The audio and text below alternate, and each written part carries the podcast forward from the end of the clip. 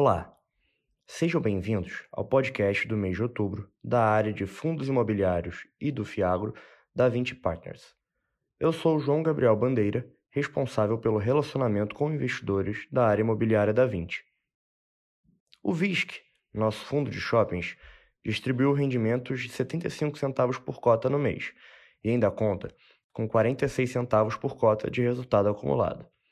O fundo apresentou um crescimento de 20,9% no NOI caixa por metro quadrado no mês de setembro, quando comparamos com os mesmos shoppings que o fundo tinha participação em 2019.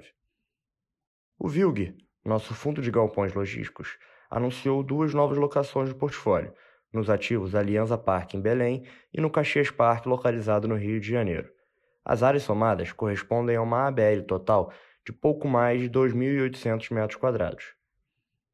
O Vino, nosso fundo de escritórios, segue apresentando uma boa performance operacional e distribuiu 34 centavos por cota, o que representa um dividend yield anualizado de 8,1%. Vale ressaltar que no segundo semestre o fundo apresentou uma rentabilidade bruta de 15,8%, superando em mais de 9 pontos percentuais o retorno do IFIX no mesmo período. O VIF, nosso fundo de fundos anunciou uma distribuição de rendimentos de 6 centavos por cota, o que representa um dividend yield anualizado de 9,6% sobre a cota de mercado ao final do mês. Além disso, a cota patrimonial do fundo apresentou uma rentabilidade de 10,1% no segundo semestre, o equivalente a 3,1 pontos percentuais acima do IFIX no período. O VIUR, nosso fundo de imóveis urbanos, anunciou uma distribuição de rendimentos no valor de 7,2 centavos por cota, mais de 15% acima da estimativa feita no estudo de viabilidade da primeira emissão do fundo. O VCRI, nosso fundo de recebíveis imobiliários, segue apresentando uma boa distribuição de rendimentos, na casa de 12 centavos por cota, o que representa um dividend yield anualizado de mais de 16%. Por fim, o VICA, nosso fiagro imobiliário, segue em período de alocação e distribuiu no último mês 11 centavos por cota, conforme o planejado no estudo de viabilidade da última emissão de cotas. Para comentar em maiores detalhes os resultados de outubro dos nossos fundos, tenho hoje aqui as pessoas-chave na gestão dos fundos. Rafael Teixeira, que irá entrar em maiores detalhes do VISC, o Matheus Canalha, do VILG, a Érica Souza, do Vino, o Luiz Felipe Araújo, do VIF, o Douglas Cáfara, do VIUR, o Gustavo Cortes, do VECRI, e o Bruno Spielberg, representando a equipe de gestão do VICA, na qualidade de head de análise de crédito. Olá, Rafael. Conte-nos agora como foram os resultados do VISC no mês de outubro. Olá, João, e a todos que nos ouvem neste podcast. Os shoppings continuam apresentando resultados fortes, com crescimentos relevantes de NOI e venda na grande maioria dos ativos. Porto Velho, Prudent Shopping, Ribeirão e Vila Romana são alguns exemplos do nosso portfólio que tiveram um crescimento de anuais superior a 50% quando comparado com o mesmo mês em 2019. Mais da metade dos nossos shoppings estão apresentando crescimentos de venda superiores a 10% quando comparado com o mesmo mês em 2019. Em outubro, a distribuição de rendimentos anunciada foi de 75 centavos por cota, enquanto o resultado gerado foi de 77 centavos por cota. Após essa distribuição, o fundo ainda conta com o resultado acumulado não distribuído de 46 centavos por cota, que poderá ser utilizado para distribuições futuras. Ao longo do mês de outubro, em função da venda de cotas de FIIs, houve uma redução de 4 centavos por cota no resultado. Desconsiderando esse efeito não recorrente, o resultado recorrente gerado foi de 81 centavos por cota. Os indicadores operacionais dos shoppings em setembro continuaram apresentando a tendência de crescimento observada ao longo de todo o ano de 2022. As vendas totais por metro quadrado apresentaram um aumento de 33% quando comparadas com o mesmo mês do ano anterior. Quando comparamos as vendas totais por metro quadrado para os mesmos shoppings em relação a setembro de 2019, observamos um crescimento de 10,7%. Além disso, o NOI caixa por metro quadrado apresentou crescimento de 19,1% quando comparado ao mesmo mês de 2021 e quando comparamos os mesmos shoppings em relação a setembro de 2019, observamos um crescimento de NOI caixa por metro quadrado de 20,9%. Agora eu passo a palavra ao Matheus, que vai falar sobre o VILG, seus resultados e últimos acontecimentos relevantes do fundo. Obrigado, Rafael, e olá a todos. No mês de outubro, a distribuição de rendimentos do VILG foi de 72 centavos por cota, dentro da faixa estimada de rendimentos para o segundo semestre de 2022, que se encontra entre 70 e 73 centavos por cota. O fundo assinou um novo contrato de locação para o empreendimento Aliança Parque, localizado em Benevides, na região metropolitana de Belém do Pará, com vigência de 24 meses. O módulo alugado, que possui 1.505 metros quadrados de ABL, estava coberto por prêmio de locação negociado no momento da aquisição e será ocupado pela empresa Mar N0, uma multinacional espanhola do setor de energia solar. Neste caso, o vendedor fará jus a uma parcela adicional de preço, earnout, em função de o aluguel do novo contrato superar o prêmio de locação vigente. Ainda no mês de outubro, o fundo assinou aditivo contratual com o inquilino do ativo Caxias Park, o qual ampliou a sua BL em 1.318 metros quadrados, ficando agora com uma BL total de 6.440 metros quadrados.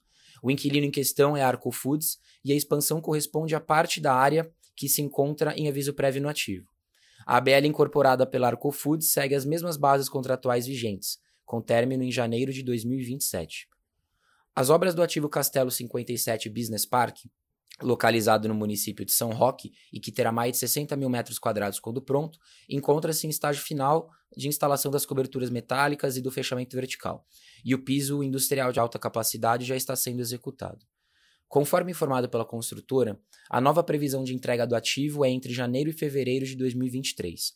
Vale ressaltar ainda que o fundo faz jus a um prêmio de locação mensal durante todo o período de obra e mais 24 meses pós obtenção do habite com base em um cap rate de 8,5% calculado sobre os montantes desembolsados. O fundo possui atualmente um portfólio de 16 ativos logísticos localizados em sete estados do país, somando mais de 600 mil metros quadrados de ABL própria.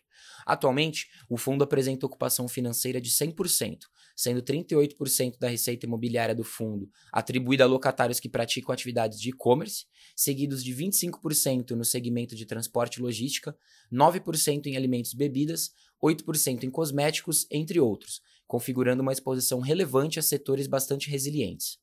Agora eu passo a palavra para a Érica, que vai falar sobre o Vino, seus resultados e últimos acontecimentos relevantes do fundo. Obrigada, Matheus, e olá a todos. Em outubro de 2022, o Vino distribuiu 34 centavos por cota, equivalente a um dividend yield anualizado de 8,1%.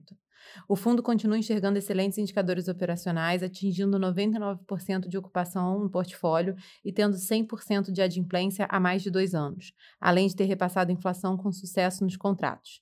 Desde o início do segundo semestre de 2022, o Vino vem apresentando uma recuperação do valor de sua cota no mercado secundário. Durante este período, a cota teve uma apreciação de 15,8%, superando o IFIX e a cesta de FIs de escritório em 9,1 e 2,1 pontos percentuais, respectivamente. Em outubro, o fundo foi citado em um processo de revisional iniciado pela CIA, locatária do imóvel monosuário sede da empresa em Alphaville. O aluguel vigente representa 4,9% da receita total do fundo.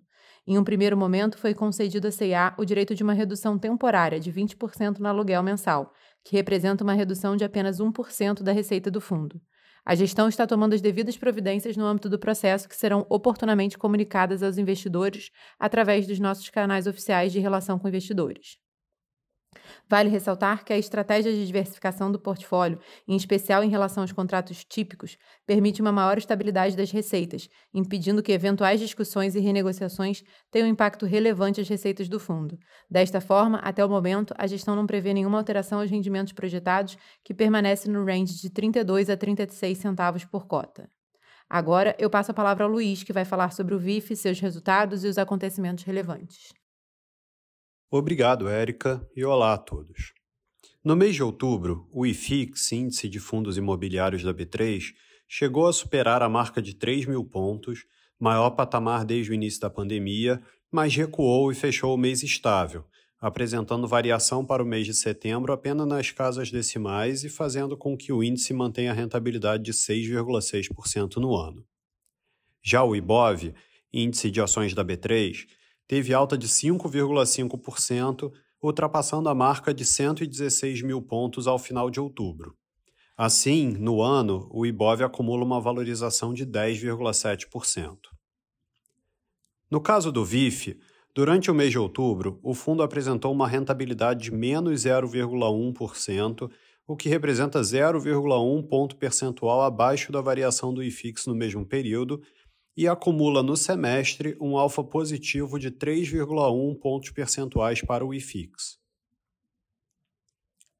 A cota patrimonial do fundo encerrou o mês com valor de R$ 9,37, enquanto a cota mercado fechou a R$ 7,48, o que representa um desconto de 20,2% para o valor patrimonial da cota.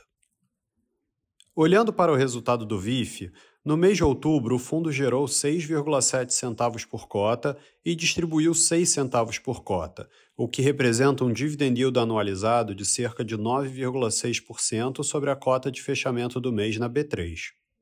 O fundo encerrou o mês com um resultado acumulado não distribuído de 6,8 centavos por cota, já considerando a distribuição anunciada.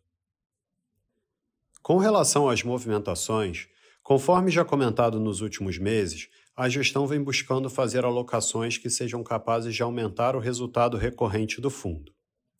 Nesse mês, foram realizadas compras que somaram 2,4 milhões de reais, ou cerca de 3% do fundo, divididos entre o CRI Carvalho Roskin com remuneração de CDI mais 6 e outros FIs líquidos de CRI que possuem exposição a papéis indexados à inflação e que acabaram apresentando bons pontos de entrada em função da deflação recente.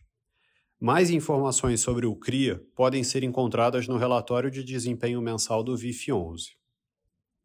Em termos de alocação, ao final de outubro, o segmento de recebíveis apresentava individualmente a maior exposição do fundo, com 37% da carteira, ainda que no consolidado os ativos de tijolo apresentassem uma alocação mais significativa do fundo. Nos segmentos de escritórios e logística, nossa exposição era de 24% e 22% da carteira em cada, enquanto a exposição ao segmento de shoppings fechou em 15% no final do mês. Em termos de estratégia, o fundo apresentava 58% da carteira na estratégia de renda e 42% na estratégia de valor. Agora eu passo a palavra ao Douglas, que vai falar sobre o VIUR, seus resultados e acontecimentos. Obrigado, Luiz, e olá a todos. No mês de outubro de 2022, o fundo anunciou uma distribuição de rendimentos de 7,2 centavos por cota, equivalente a um dividend yield anualizado de 10,8%, considerando a cota de fechamento do mês. Desde seu início, o fundo vem apresentando resultados sólidos, tendo gerado uma média de 7,6 centavos por cota, distribuído cerca de 7 centavos por cota. O portfólio do fundo conta com contratos de locação com prazo médio elevado, cerca de 9,2 anos, e conta com cerca de 93% da sua receita de locação atrelada a contratos atípicos que conferem ainda mais resiliência e previsibilidade ao resultado do fundo. Na nossa opinião, essas características aliadas ao já expressivo resultado acumulado pelo fundo desde seu IPO colocam o Viur em posição favorável para a manutenção da boa performance apresentada até o momento. Por conta disso, estimamos que o resultado distribuído pelo fundo até mais de 2023 deverá se situar entre 7 e 7,6 centavos por cota. Agora eu passo a palavra para o Gustavo, que vai falar sobre o VCRI, seus resultados e os últimos acontecimentos relevantes do fundo. Obrigado, Douglas, e olá a todos. No último mês de outubro, o VCRI anunciou uma distribuição de rendimentos mensais no valor de 12 centavos por cota, o que representa um dividend yield anualizado linearmente de 16% sobre o preço de mercado da cota no fechamento do mês, ou 14,5% calculado sobre o preço da cota de emissão no IPO. Ao final de outubro, o fundo possuía 38 emissões de crise em carteira, lastreados em créditos de diferentes grupos econômicos e setores de atuação, que representavam cerca de 93% do PL, além da alocação em quatro FIIs com viés de renda, que correspondiam a 5% do PL, e um saldo de caixa de apenas 2%.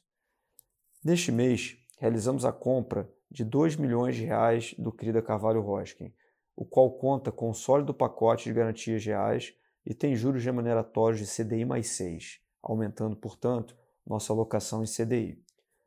O fundo gerou um resultado caixa de 8 centavos por cota em outubro, encerrando o mês com um resultado acumulado de 19 centavos por cota. Seguimos adotando a estratégia de combinar o resultado recorrente dos ativos em carteira com o resultado acumulado em períodos anteriores, porém não distribuído, de forma a otimizar a distribuição de proventos, mesmo em períodos de menor inflação. Cabe ressaltar que, mesmo já considerando essa distribuição de 12 centavos por cota provisionada para este mês, o fundo ainda permanece com o lucro acumulado de 15,7 centavos por cota. Com base nesse resultado caixa e nas premissas de resultado futuro dos ativos em carteira, estimamos uma distribuição de rendimentos mensais na faixa de 10 a 13 centavos por cota nos próximos meses. Agora eu passo a palavra para o Bruno Spielberg, que vai falar sobre o VICA, seus resultados e acontecimentos relevantes do fundo. Obrigado, Gustavo, e olá a todos. No mês de outubro, o VICA anunciou a distribuição de rendimentos mensais no valor de 11 centavos por cota, o que representa um dividend yield anualizado de 13,2% sobre a cota de emissão.